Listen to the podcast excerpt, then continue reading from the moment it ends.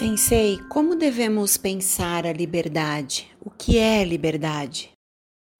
Existe uma liberdade relativa, porque você pode mudar o seu karma, os seus impulsos, os resultados das ações, fazendo novas ações e mudando a você mesmo e ao mundo em volta.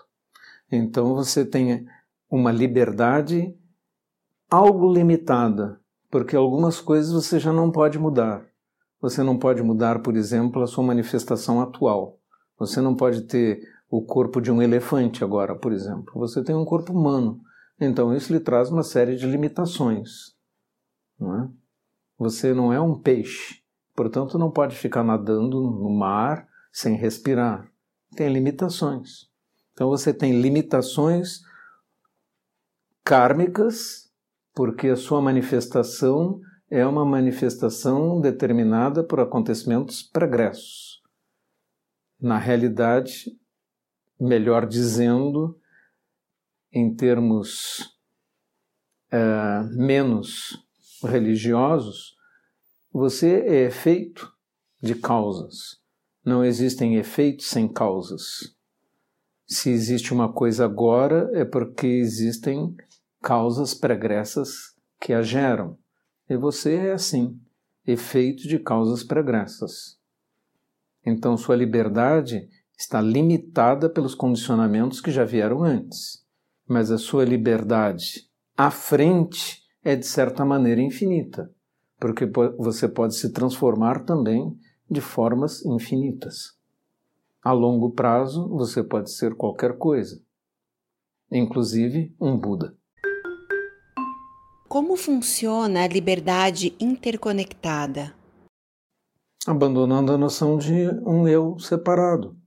Se você deixar de se perceber como um eu separado e perceber-se como o todo, todos os outros seres são você, de certa forma, e são sua responsabilidade. Assim, ser um com todos os outros seres é uma grande liberdade, porque ele permite manifestar-se de formas também sem limite. E o que acontece em nosso eu quando despertamos? Despertar-se é acordar essencialmente para o fato de que o eu é uma construção ilusória. É como uma construção, você o vê como uma fantasia. O eu é útil para entrar no baile a fantasia. É? Nós temos uh, aqui uma pessoa que faz teatro. Então, quando alguém, um ator, entra no palco e assume um personagem, esse personagem é necessário, ele precisa daquele eu persona, originalmente no teatro máscara, né? Persona, a máscara em grego. E é essencial para a peça aquele personagem. A peça não existe sem o personagem. O personagem não existe sem a fantasia de um eu. Se o ator sai da peça e pensa que ele continua sendo personagem, ele está perturbado. E assim você também. Você representa um personagem agora, um eu, na peça da vida, mas ele na realidade é máscara.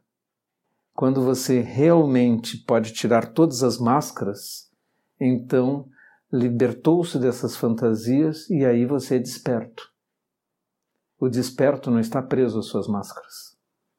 Ele só as usa para representar as peças ou entrar nos bailes à fantasia dos quais ele quer participar. O nosso eu vai se extinguir? O eu, na realidade, jamais existiu solidamente ele sempre foi uma criação. Você só o usa. Você precisa do seu eu. Seria absurdo dizer extinga seu eu, não é? Aí você quereria morrer. Não é isso.